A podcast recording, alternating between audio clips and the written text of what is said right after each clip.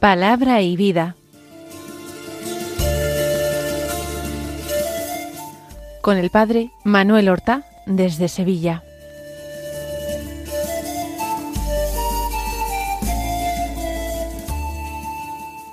En el nombre del Padre y del Hijo y del Espíritu Santo.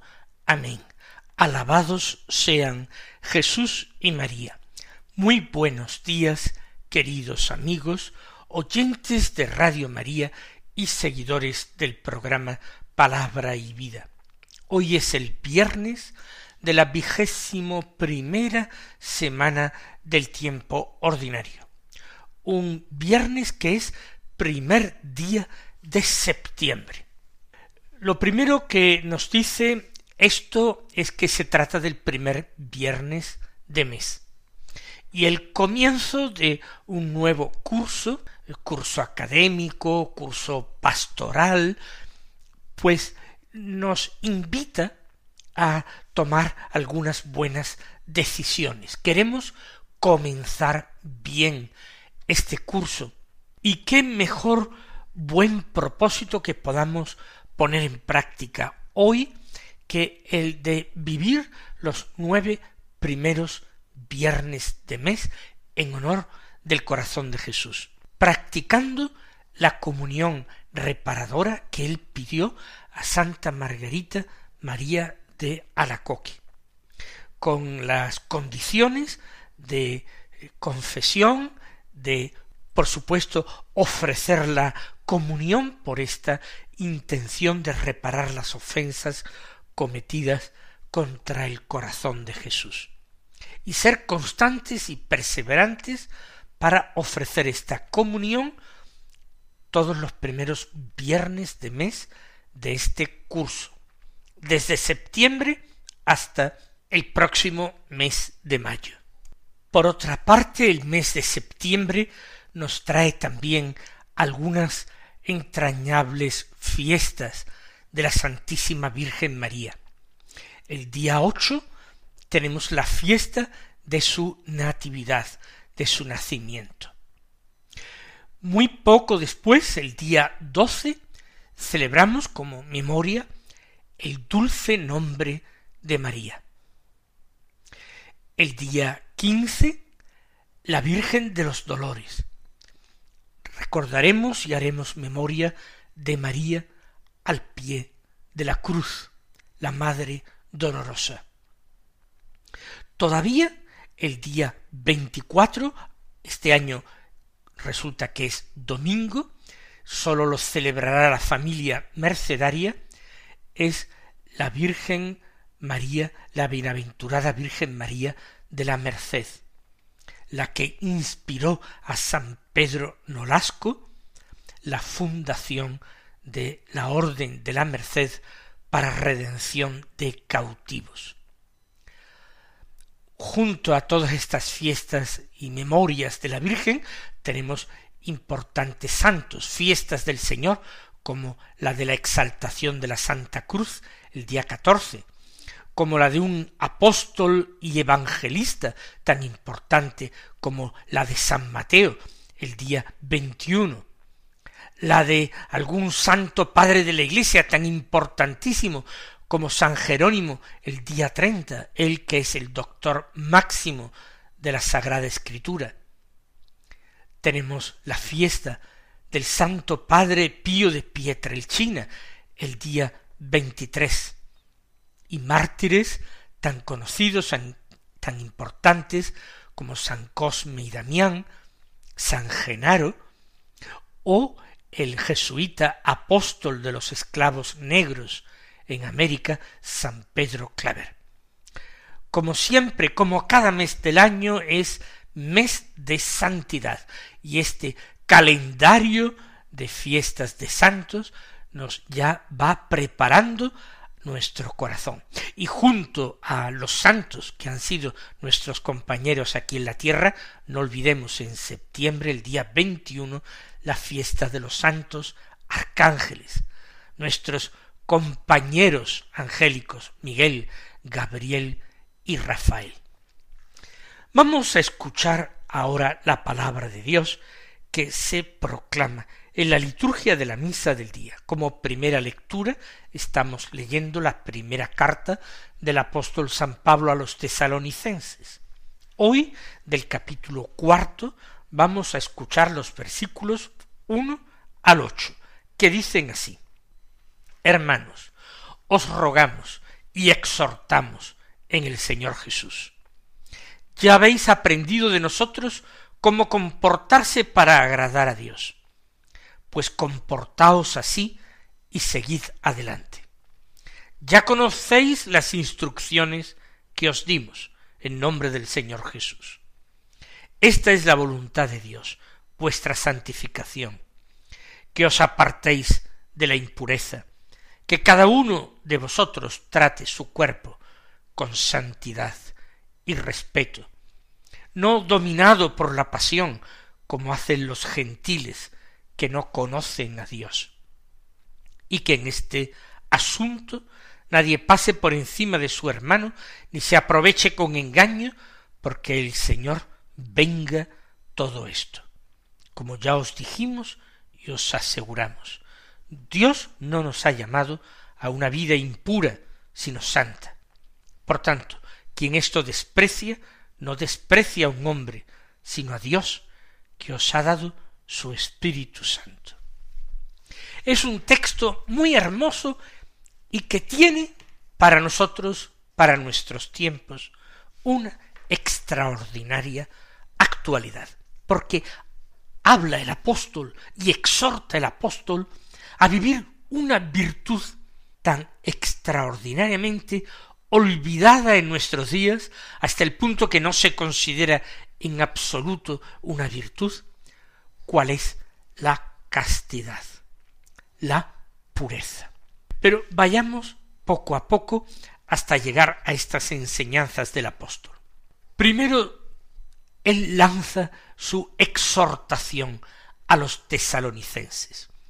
Os rogamos y os exhortamos en el Señor Jesús.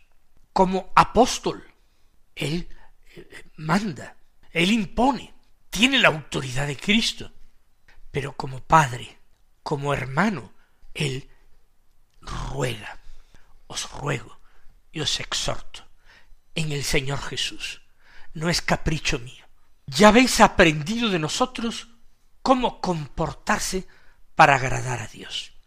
Es decir, Pablo se presenta a sí mismo y a sus compañeros, que suscriben con él la carta, que evangelizaron también en Tesalónica, Silvano y Timoteo, se presenta, digo, como modelo.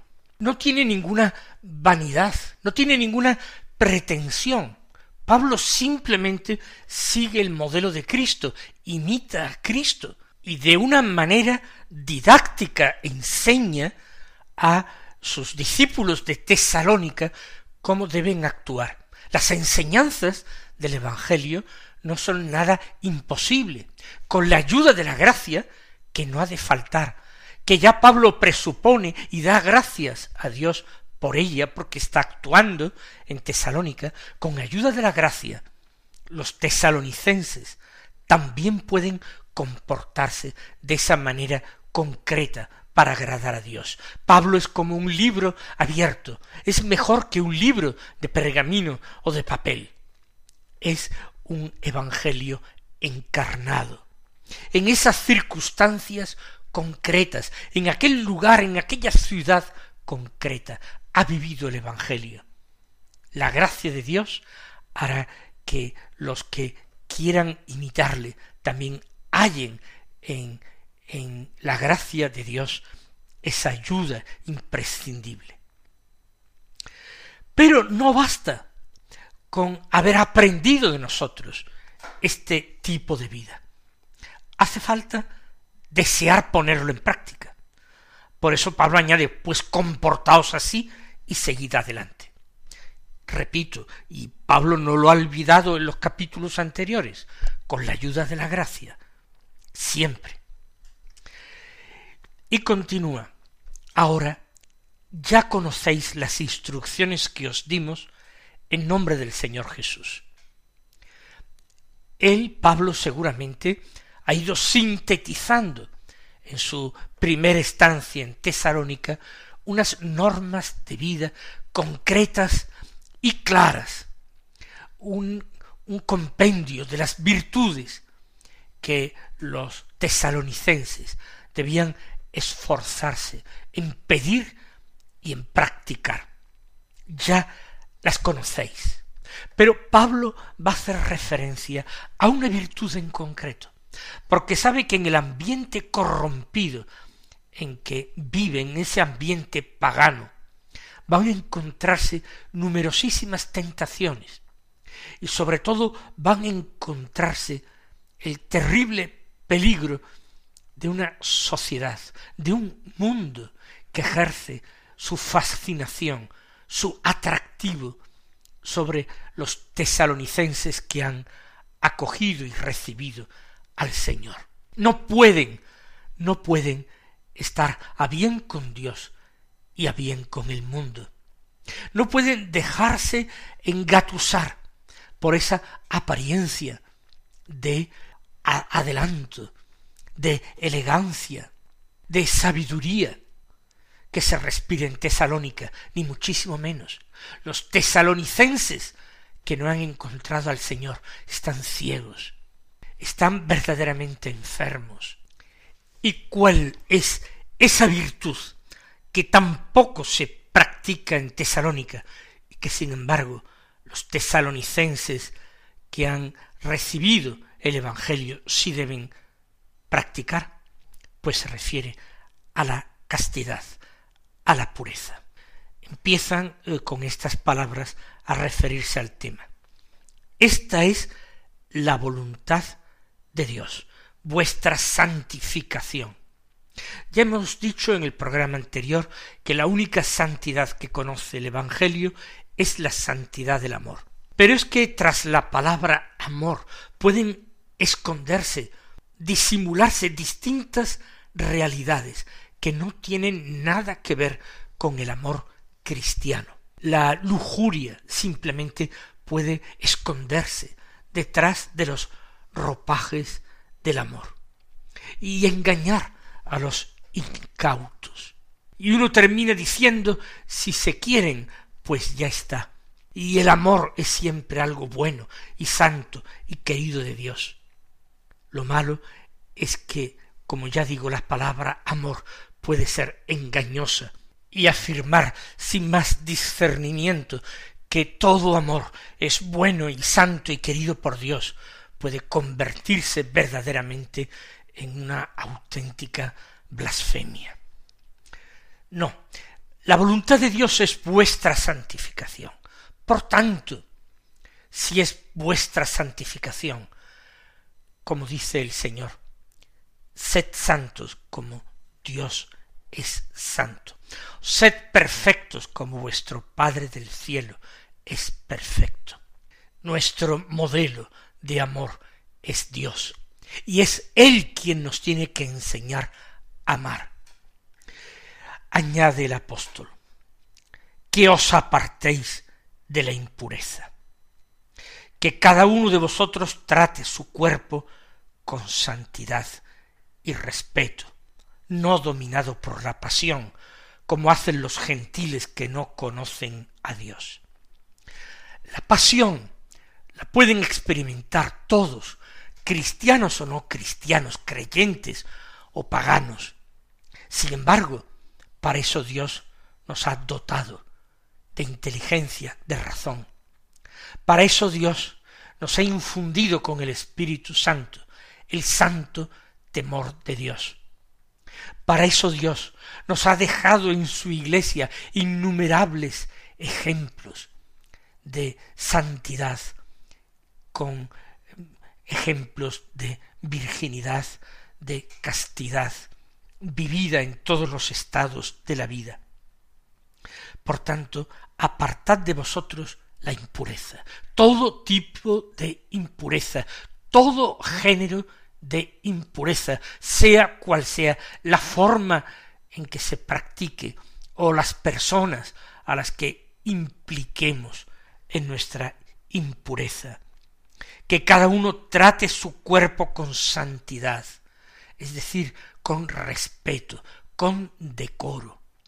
Para ello ayudará muchísimo el pudor y como hemos dicho, ese don del Espíritu Santo que es el temor de Dios. No dominando el cuerpo por la pasión, como hacen los gentiles que no conocen a Dios. Que los gentiles lo hagan, todavía tiene una cierta excusa en su ceguera porque no conocen a Dios.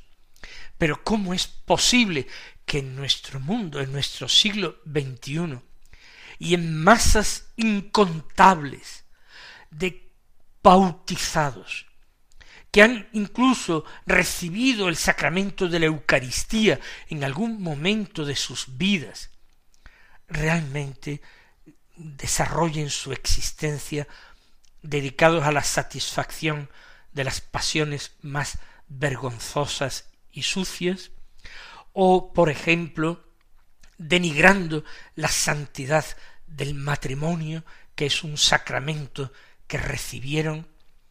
¿Cómo es posible que exhorten a otros en este tema?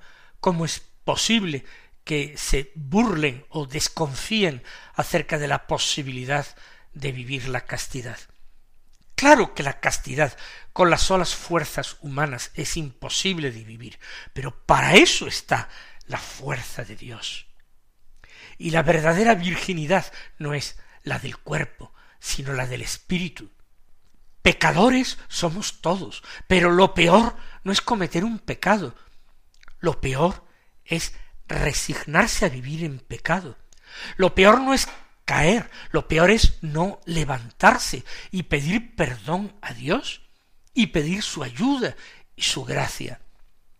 Cuando el hombre se conforma con vivir en sus pasiones, se conforma realmente con una vida puramente animal. Nosotros que hemos sido hechos por pura gracia, hijos de Dios en el bautismo. Qué mal ejemplo nos han dado los medios de comunicación social, las personas que precisamente por ser muy conocidas, famosas, tenían que ser ejemplo en todos los aspectos de la vida de las personas. Qué terrible es el ejemplo de una sociedad encenagada en vicios verdaderamente inmundos, pero que se rasga las vestiduras de una manera hipócrita y clama al cielo por pequeños gestos de zafiedad, de vulgaridad, pero no condena graves crímenes contra la fidelidad en el matrimonio, por ejemplo.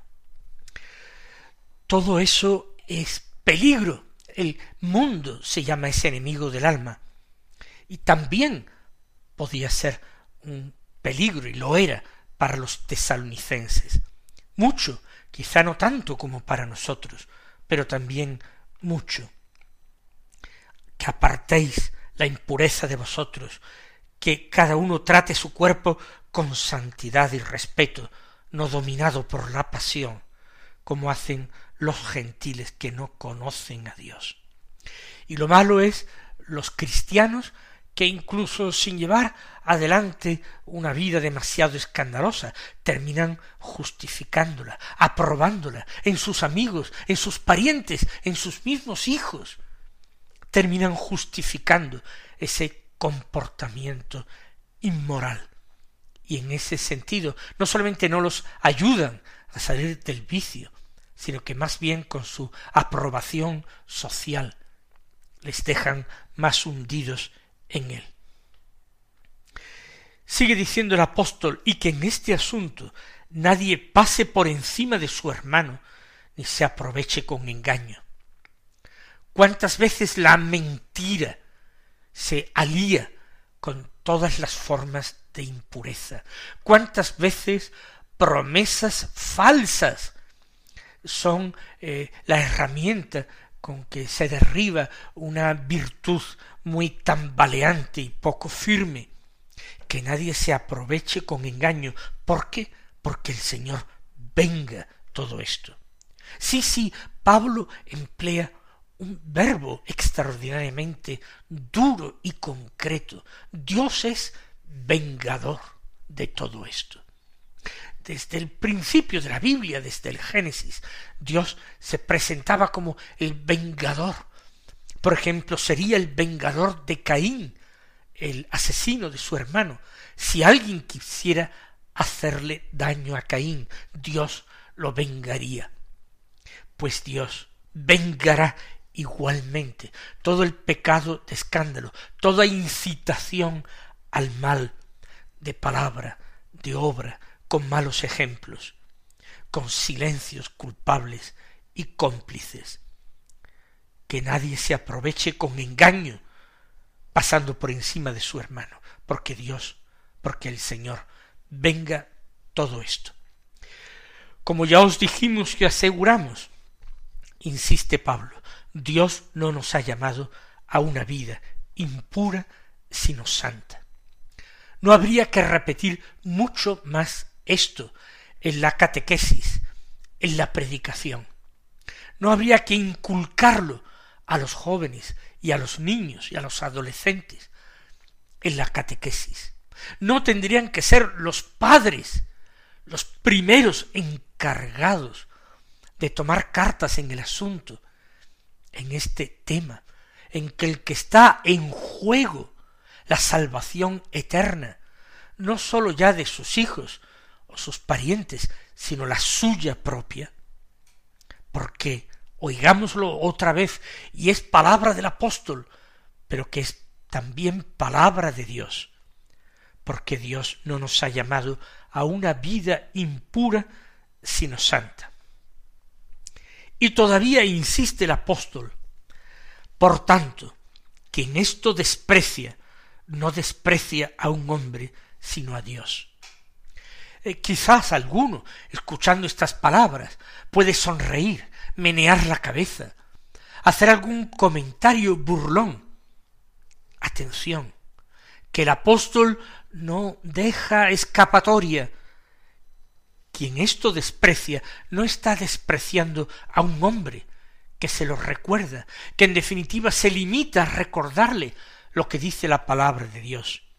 Quien esto desprecia está despreciando a Dios. Allá Él, Él sabrá lo que hace. A Dios, termina Pablo, a Dios que os ha dado su Espíritu Santo. Y si nos ha dado un espíritu santidad, es para que vivamos todas las virtudes y nos esmeremos en esta sociedad podrida y corrompida, en vivir con claridad y valentía la castidad. Mis queridos hermanos, que el Señor os conceda gracia para ello y derrame su bendición sobre vosotros. Hasta mañana si Dios quiere. Han escuchado en Radio María Palabra y Vida, un programa que dirige el Padre Manuel Horta.